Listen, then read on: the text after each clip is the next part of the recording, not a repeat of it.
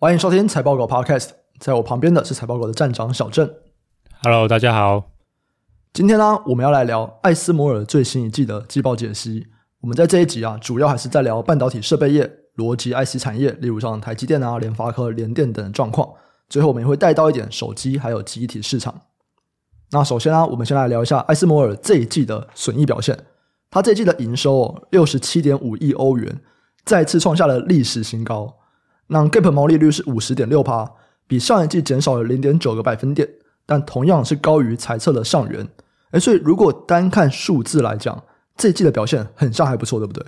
对，这一季的数字，如果以账面上来看的话，其实都是。超乎财测预期啊，对，那不过这主要原因是因为，我记得我们在去年的时候，或是前年的时候，在聊艾斯摩尔的时候，那时候大家常常担心一个问题嘛。那个时候艾斯摩尔他遇到个问题，就是说他采取叫做快速出货的一个方式。那这个快速出货，然后因为客户还没有验收，那所以他的营收可能就没有办法马上认列。那时候大家很担心这个问题。那如果以这季来看的话，其实它的季报表现好于财测的话，又主要就是因为它近期这个出货验收的速度比预期更快，所以它原本一些递延收入就可以更加速的在本季认列。对，那所以就账面上的数字看起来很好。而如果其实看实际的出货量的话，以公司揭露的数据来看，其实实际出货量没有像表面上的数字这么漂亮。所以这主要原因就是单纯因为递延营收认列加速，那就导致账面上的财务数字看起来就蛮漂亮的。嗯，哎，那这样子，如果我们去看实际出货量的话，算好还是不好，还是就是普通？嗯，应该算普通啊，因为说实话，如果以看这近一两年来的艾斯摩尔的出货量数据，其实如果以季度角度来看，波动幅度蛮大的，所以也很难以单一一个季度就评论说它实际上表现好或坏。对，那如果单纯看这一季出货量的话，这一季的这个 EUV 的出货量看起来的确是有比前几季的出货量是有一个比较明显一点下滑。对，不过还算是，我觉得可能还算在正常范围啊。对对对，嗯，因为这个下滑应该也不是需求问题嘛，对不对？可能就是他们刚刚好做到一半，没有办法出货这样。呃，这个就要看了，对，因为其实让这一季大家比较担心的是有另外一个数字啊，就是说。虽然它的这个营收的数字表现很好，可是另外一个数据就是新增订单。嗯，新增订单的这个数据啊，哇，它真的就是明显的下滑。如果我们看这个新增订单金额啊，它较上一季的下滑幅度是四十一趴。那如果较去年最高的时候，应该是去年第三季吧，那应该也是下滑，应该是超过五成以上吧。对，那这个新增订单代表是未来的就是营收认列的状况嘛。对，那大家。就自然会比较担心说，哇，你这个新增订单居然这么大幅的下滑，那是不是代表就是未来的就是营运动能会减缓？对，那尤其你刚刚聊到 EUV 嘛，对，那我们去看就是说这个新增订单为什么下滑这么多？如果去看的话，的确就是最主要就是这个 EUV 的新增订单，它就比上一季下滑了超过五成，这是最明显的订单下滑一个最主要的原因呢、那其实公司他也就是很诚实的表示，就是说，嗯，他的确就是看到他的这个 EUV 最新机型的这个三八零零一吧，对，原本预计应该是会在今年年中要出货给客户了，那现在客户就把它推迟到年底才能出货了，对，所以我想这个数据的话，或多或少都是有显示，就是说先进逻辑制程的需求的确有一个转弱的现象。那这个推迟，我觉得代表对于 EUV 的采购有放缓的一个迹象吧。哦，哎，那这样子，我觉得对未来的营运看起来，好，这个我们等一下聊到未来再来讲好了。我觉得看起来，哎，很像有很多订单，也不一定马上就能够拿回来嘛，对不对？大家也还是可以推迟的。对啊，对啊，对啊，大家都还是可以推迟的。对，那只是说，虽然我们刚刚聊这个是新增订单嘛，新增订单减缓，嗯、对，可是累积订单。其实还是在一个蛮高的数字。如果就今年来看的话，还是在三百九十亿欧元呢、啊，这大概还是公司的营收一点八倍吧。嗯，嗯，所以其实还是一个蛮高的数字啊。只是说现在大家开始在担心，就是说，诶，好像公司对于这个先进逻辑制成设备的需求，没有再像之前感到就是这么的笃定吧？对，就是也是承认，就是说有部分放缓了。对，所以这个可能是市场最近，或者说大家看完艾斯莫的季报比较再多谈论的一个重点部分。嗯，所以其实我们刚刚在讲说这个三百九十亿欧元的订单，这个东西是营收的一点八倍嘛？哎，可是，一点八倍不一定代表一点八年就会消化完这笔订单。如果客户很急的话，我可能比方说一点二、一点三年，诶，我就可以消化完订单。如果客户不急的话，可能就会消化到两年这样子，对不对？所以其实这个在手订单的数目其实并不代表它成长可能会多少，只代表说，哎，你有个底啊，你大概会有这样的订单。可是你什么时候客户会说，哎，出货给我？这个东西其实不一定的。这当然当然，因为这个数字本来其实就是个参考，因为这个数字会一直不断的变化。譬如说，客户有可能取消订单，也是有可能的嘛，对不对？嗯、那只是说，艾斯莫其实在之前几季都有跟市场有个沟通一个观点呢，就是说他们也承认，就是说这个账面上很高幅度的累积订单，他觉得也是可能会有些水分在、只是他讲一个观点，他就是说，想想看这个三百九十亿欧元，他如果就是真的有水分，这个水分如果去掉三成好了，还是三百多亿吧。他说：“这个三百多亿，以他公司目前产能就是吃不完呐、所以代表就是他今年的话营运就是没有问题。那你刚刚提的另外一个问题是说，诶，今年吃不完，那觉得可能大家都知道，或大家看数字可能抓一抓都可以算得出来。你的问题是说，那二四年吃得完吗？我觉得这个就真的是相对是比较模糊一点。如果在之前就是这个数字是在四百多亿，或现在三百九十亿啊，的确就是有可能明年也。”不一定吃得完，可是如果考虑到，就是我们刚刚提到，就是说，哎，有没有可能就是这个订单里面有点水分？呃，也许之后客户会砍单，或者是说，也许客户就又不断的就是无限延迟，那这个的确也有可能就是让明年的订单会有个不确定性，所以只能说今年应该是没问题啊。对，今年的话，这个订单消化应该是消化不完，可是明年。是吃到明年就结束呢，还是会吃到后年，还是说明年上半年就吃完？这个其实就很大不确定性。嗯，好，刚刚是在聊这个比较先进制程的部分，接下来我们来看看成熟制程吧。其实在之前我们前几季啊就有提到说，中国现在大肆的收购这个成熟制程的设备。那看起来到这一季，他们也还是在持续大肆收购中。对啊，对啊。如果我们来比对，就是近期的几家公司的观点吧。像我们上一期在聊艾斯摩尔，或是在聊应用材料吧，那个时候他们的季报他们都提到说，他们觉得中国的需求蛮强的嘛。那这个动能，如果你现在看的话，看起来就的确延续到这一季，还是蛮强劲的。对，那像艾斯摩尔，他就特别提到，就是说近期有看到中国仍然非常积极的采购，那这个导致它的 DUV 订单的下滑幅度啊，其实是比较小啦，或者是说优于公司原本的预期啊。对，因为目前这个记忆体大家都知道，就是市况很不好嘛，所以就是说我们在过去有聊到，就是说相关业者都大砍资本支出，那非常大幅度的降低今年的设备采购。那理论上 DUV 会是记忆体这边采购一个很重要的机型，理论上就会受到很大的影响。诶，可是如果以公司来看，就是说哦，这个下滑的幅度没有那么惨。那最主要就是因为中国，哎，它补上来了。好，中国就是把这个记忆体衰退的部分需求，它这边把它补上来了。对，那如果说为什么中国那么强劲呢？公司的表面说法当然就是说，哦，他们觉得是这个长期的需求驱动。什么是长期的需求？就是说这个中国在电动车啊或新能源啊这边的这个产业的成长非常蓬勃，那所以就对这个 DUV 的需求采购非常强劲。那当然，这个说法算是验证我们过去两季的观点，就提到就是说，哎，对这个中国应该在这个成熟制程或者是电动车产业发展，算算是如火如荼啊。那这个对成熟制程的需求的确是一个注意吧。对，可是除此之外，我觉得有另外一个公司没有明确说出来啊。可是我个人认为应该也是个重要原因呢，就是说，因为我们都知道。最近荷兰终于决定加入美国，也扩大对中国的半导体设备出口限制嘛？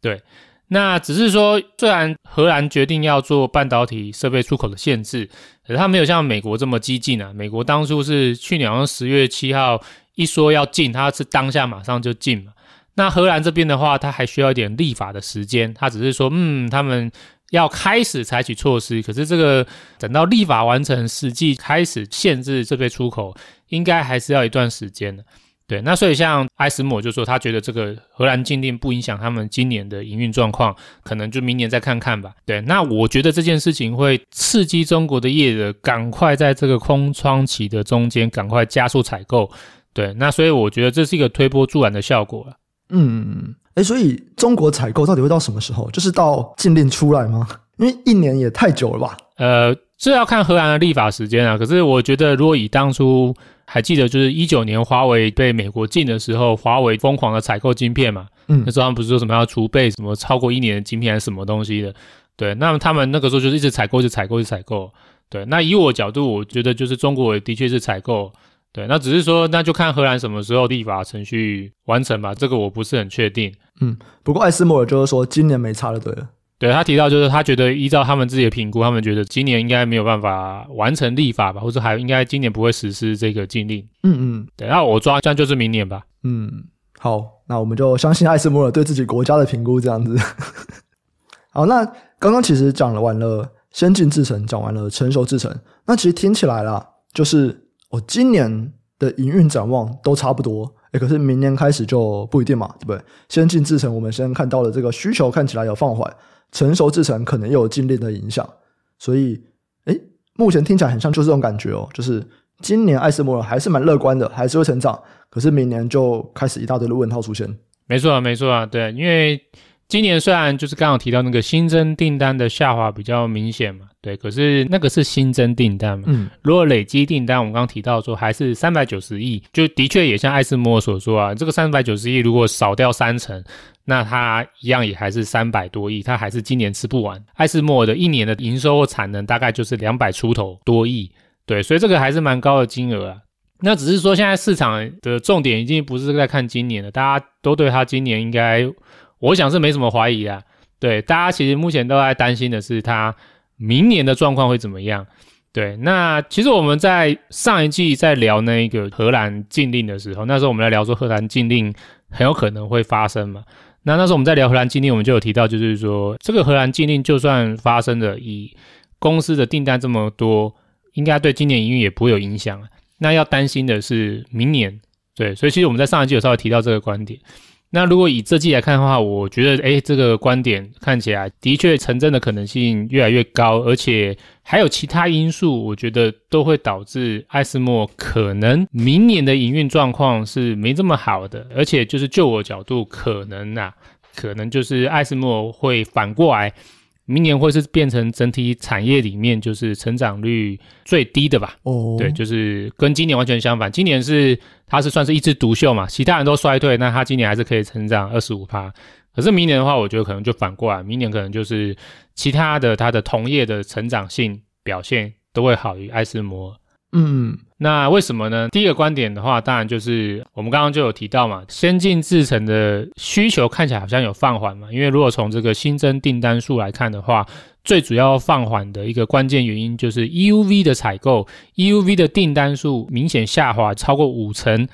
对，那这个 EUV 是谁在采购呢？这是 EUV 最大的客户一定就是台积电嘛，因为台积电目前就是整个先进制程或者是 EUV 最大的客户。那如果我们去比对一下最近，因为刚好台积电也开完法说会了，其实台积电就有提到啊，就是说他们的确也是下调他们全年的展望。对，那这个下调最主要是因为智慧型手机的复苏的力道不如就是他们的预期啊。因应这样的状况，台积电就把它的全年营运下调，同时它也对于它半导体复苏的观点，它也做个调整。那台积电原本预期就是说，整个半导体产业的复苏啊，或者去库存结束，原本是认为是有可能是在今年第二季。那以目前的状况，那台积电就是下调，它就是延迟了，它觉得就是去库存结束的时间可能要延到今年 Q 三吧。那如果说今年去库存是 Q 三，那我们考虑就是设备的需求回温，通常会落后就是下游两季以上。那这样代表，如果是整个半导体逻辑设备这边落底的话，那很有可能就要到明年上半年了。那这样的话，其实就削弱明年上半年整个半导体逻辑设备拉货的动能。那我们都知道，艾斯莫它最大的成长动能就是在逻辑跟先进制程这边嘛。那所以，我这这是第一个啊，就是说艾斯莫它明年的成长动能应该就的确有机会被削弱。那第二个原因的话，当然就是说，除了这个逻辑设备之外，记忆体也是一个很重要的另外一大环节嘛。今年整个半导体设备需求很弱，其实最主要原因是因为记忆体设备。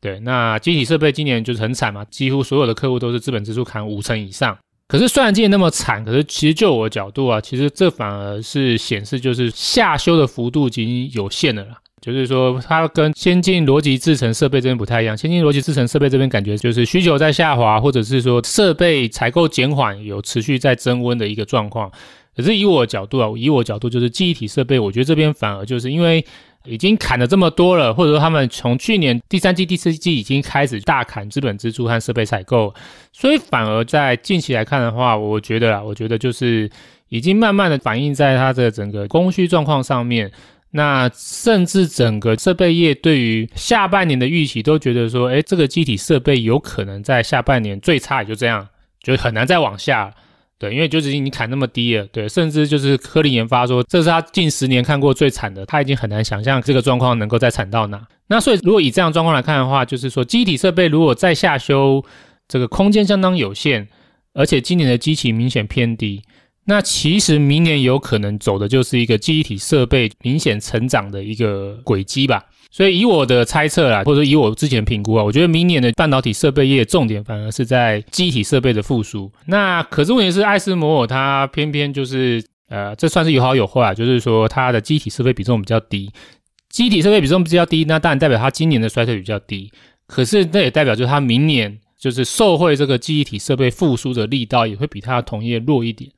所以这样一来一回之下，那我就觉得 OK，明年的半导体设备的景气回温的重点是在记忆体设备的回温。那艾斯摩尔在这边受惠比较少，自然表现可能就会弱于它的同业。嗯，哎，所以这应该是这两三年来我们第一次看到先进制程的逻辑 IC，它的需求居然会，应该说这个成长力道会落后记忆体。对，我觉得明年的话会落后啊。对，那今年当然绝对不会。嗯、今年的话，就是机体就是烂到跟屎一样。对，可是明年的话，对，就是这个就是这样嘛，就是景气循环嘛，或者是说这个、嗯、当一个东西很惨了之后，哎，它可能就是往往它隔年它反而就会是表现反而比较好，就进步奖了。对、嗯，所以我觉得明年的话就是记忆体会是进步奖。对，那先进制程应该还算是绩优生，可是这个绩优生它也是偶尔会退步的。对，它可能会从九十分退步到八十分。对，那艾斯摩尔他可能就是比较偏向社会绩优生那一群的人吧，对，所以他比较不会是进步奖，他明年可能会是退步，所以站在我的角度大概是这样的观点。嗯嗯，那除了像刚才就是说这个记忆体设备就是明年是一个重点的进步回温的关键，会导致艾斯摩尔跟同业的表现有差异之外。我觉得还有个最后一个原因啊，这个最后原因就是因为我们刚刚提到那个设备出口禁令。哦，对，那设备出口禁令，我预期就是在明年会实施啊。对，那只是说这个禁令实施的话，我觉得最大影响应该就是艾斯摩尔。对，那原因是因为其实其他的，尤其是美国同业啊，它的美国同业像这个应用材料啊、科林研发啊，或是科磊啊。他们其实就算是在去年的十月，美国当务不禁令的话，他们就已经很大的反应，就是这个泛美国联盟对中国的禁令的影响。对，所以他们其实目前的营运状况，其实某些程度上已经在反映了禁令实施之后的状况。可是反而艾斯摩，因为它不是美国公司嘛，所以它还是部分的，就是享受就是非美国公司被美国限制的这个紧箍咒比较松一点吧。就是他那时候艾斯摩就说自己比较不会受影响。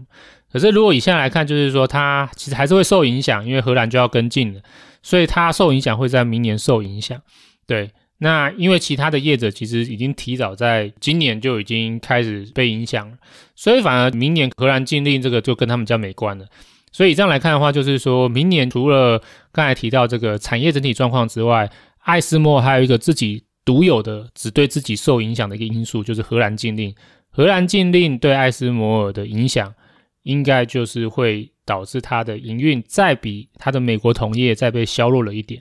对，那当然日本的同业也会被受影响，因为日本最近也是要实施这个出口禁令嘛。嗯，嗯，所以另外一家就是东京威力科创也会受影响。对，所以我这边特别指的是指美国同业啊，就是艾斯摩尔相对于它的美国同业，我觉得明年的表现又会因为这个荷兰出口禁令又再被削弱一点。所以综合这样以上来看，那我觉得明年艾斯摩尔的增长表现，它就会落后整体半导体设备的平均表现嘛。嗯嗯，好啊，那如果我们最后。就来做个总整理，就是把所有的这个相关产业链、所有的半导体设备业全部都拿出来看的话，今年看起来艾斯摩尔还是会最好的吗？对啊，对啊，今年的话，公司一再重申嘛，就是说他们今年的营运展望是没有下调的，维持跟上一季一样，就是二十五趴。嗯，那最主要原因就是因为我们刚刚提到嘛，反正就是现在订单还是很多啦，这个要吃到明年都吃不完，所以今年的话就是不受影响。嗯，如果这样子排下来，就按照我们过去的这个逻辑啊，其实我们就是按照他们的产品比重嘛，对不对？就逻辑 IC 比较重的，就是以艾斯摩尔为优先，这样，然后记忆体比较重的，可能就是科林研发为优先。那因为到了明年，就是记忆体会比较好，所以就是整个顺序反过来吗？对啊，对啊，我觉得就是这么简单。我讲了五 G，我终于可以换另外一个说法。对，没错，就是我们过去五六季啊，我们重复在讲，就是说去年和今年的话，记忆体设备成长会明显不如逻辑设备。然后我一直在讲，就是说我觉得艾斯摩尔的营运会是最强，然后科林研发 对对对，然后再是科林研发，再讲连续讲六季嘛，对，好像都在背稿。对，诶，可是终于，我觉得这件事情有可能有改变了。对，因为其实我觉得，以这样我们看完六季，其实我们的观点大致上都算是符合预期嘛。因为的确，以目前事态来看的话，就是往这样的方向发展嘛。对啊，如果我们去比对股价的话，也蛮有趣的，的确也是符合我们预期。因为如果我们从去年我们去看二零二二年到现在这三家公司的股价涨幅，诶，对，的确就是艾斯摩尔的股价表现是最好。那其次的话是应用材料。那科林研发就是算是比较弱的，对，当然它跟这个应用材料很接近的，可是它还是算是就是表现最差的。可是我觉得我们站在现在的角度，重点应该是要展望到明年的，不能再看今年的，要看到明年的。嗯，对。那如果是以明年的角度来看的话，明年我就觉得是完全反过来了。我觉得如果站在音乐的角度，艾斯摩尔他还是绩优生，可是他可能会是退步的，或者也不一定退步啊，就是说它。会是进步的幅度会大幅缩小，嗯，对，它可能就是成长力道不会再像今年这样子有双位数哇二十多趴的高成长，不会，它可能明年搞不好只有个位数的成长，甚至持平也有可能，不知道。总之就是说它受到很多因素的影响，它的成长性会低于整个产业的平均。那反过来就是说，其他今年因为记忆体而导致大幅就是退步衰退的这些其他的同业吧，明年我觉得他们就是进步奖。对，那这个进步奖，以我角度来看，因为我认为记忆体进步会最大嘛，记忆体设备的需求会是反弹最强的。那这里面我就觉得科林研发应该会是明年的进步奖。对，再其次就是应用材料吧。对，所以我们这样排下来，就刚好就是整个颠倒过来，就是明年就是我觉得科林研发的成长性会最强。那其次的话就是应用材料，那艾斯莫就会落后整个产业平均。嗯嗯，诶，这样听起来。科林研发不是很有可能还不错吗？就是应该说被低估啊，在投资角度来讲，因为它今年最不好，明年最好。嗯，这个就看大家自己的观点。这个估值的话，其实说实话，就是说我们刚才提到这三家，其实在从去年九月或去年十月到现在，其实都有一个蛮大的幅度的反弹的。对，那只是说。我们刚才提的这个是相对性表现，大家去年上半年都在明显下跌啊，去年就是第四季之后都有一个明显的反弹，这个大家走势都差不多，只是说幅度不太一样。如果以就是这个幅度的话，哇，那就是艾斯摩尔表现是比较强，那科林研发是比较弱。对，那如果是以明年角度来看的话，对，因为我预期就是明年科林研发表现会是进步奖嘛，对，那的确有可能。按照这个股价提前反应的逻辑，我不能讲说它一定会跑赢大盘或者跑赢其他同业啊。可是如果就营运角度来看的话，某些程度上，我觉得它很难再差了。对，接下来就是再往上的几率是蛮高的。至于估值的话，说实话，这个估值我自己目前是觉得没有便宜到哪里去啊。嗯，对，那大家可以自己再考量。对，只是说就营运的角度来看，对，它会是表现最好的。好，了解。以上啊，就是我们对艾斯摩尔最近这一季季报的一些看法，然后还有对半导体啊、对记忆体接下来明年的展望是什么。那如果有任何的问题啊，都欢迎留言给我们询问。我们这期就到这边，下期再见，拜拜，拜拜。